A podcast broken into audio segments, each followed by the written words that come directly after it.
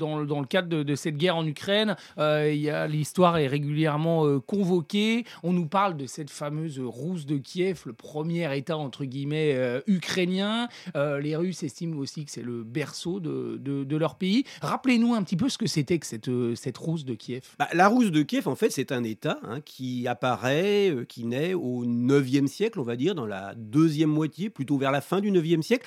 Au départ, en fait, c'est dans cet espace, je dirais, de l'Europe de l'Est, euh, euh, où vivent donc les Slaves, hein, nous sommes dans, un, des peuplements slaves, euh, c'est la venue, en fait, de Vareg, c'est-à-dire de vikings, en fait. hein. c'est le nom qu'on donne souvent aux vikings qui migrent plutôt vers l'Est et euh, qui en fait d'abord commercent. hein. Ce sont des commerçants qui arrivent par la Baltique et qui ensuite empruntent en fait toute une série de fleuves qui descendent vers le sud.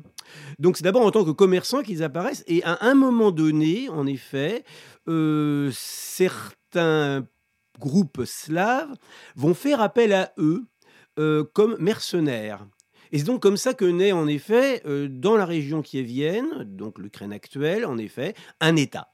En fait, c'est la Rousse de Kiev, c'est le premier État, je dirais, qui apparaît dans cette région et qui est en fait une, nébuleuse. C'est-à-dire, il y a un centre, hein, qui est donc la ville de Kiev, qui apparaît assez, rapidement comme le centre de cet État. Et puis au-delà de ça, on a une série de territoires qui obéissent plus ou moins, je dirais, à ce centre. hein.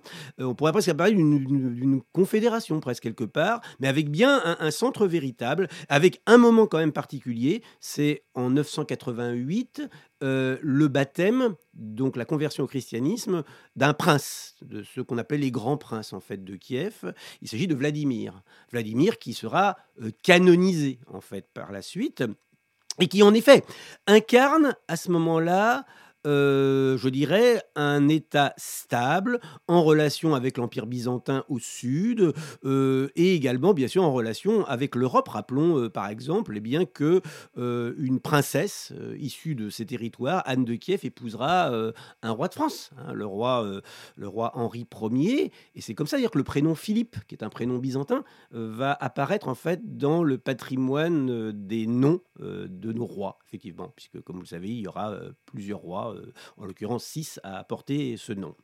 Et en fait, bah, cet État, euh, il va être détruit, anéanti en 1240 par un petit-fils de Gengis Khan, donc par les Mongols. Il s'appelle Batou, euh, et donc il s'empare de Kiev, et c'est la fin, en fait, de cet État.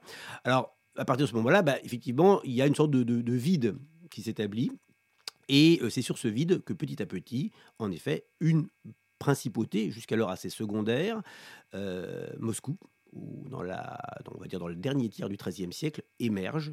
Mais en fait, euh, cette émergence est, est très lente et c'est en fait surtout au XVe siècle, véritablement, que euh, ce grand-duché de Moscou va incarner désormais ce renouveau étatique euh, dans cette partie de l'Europe.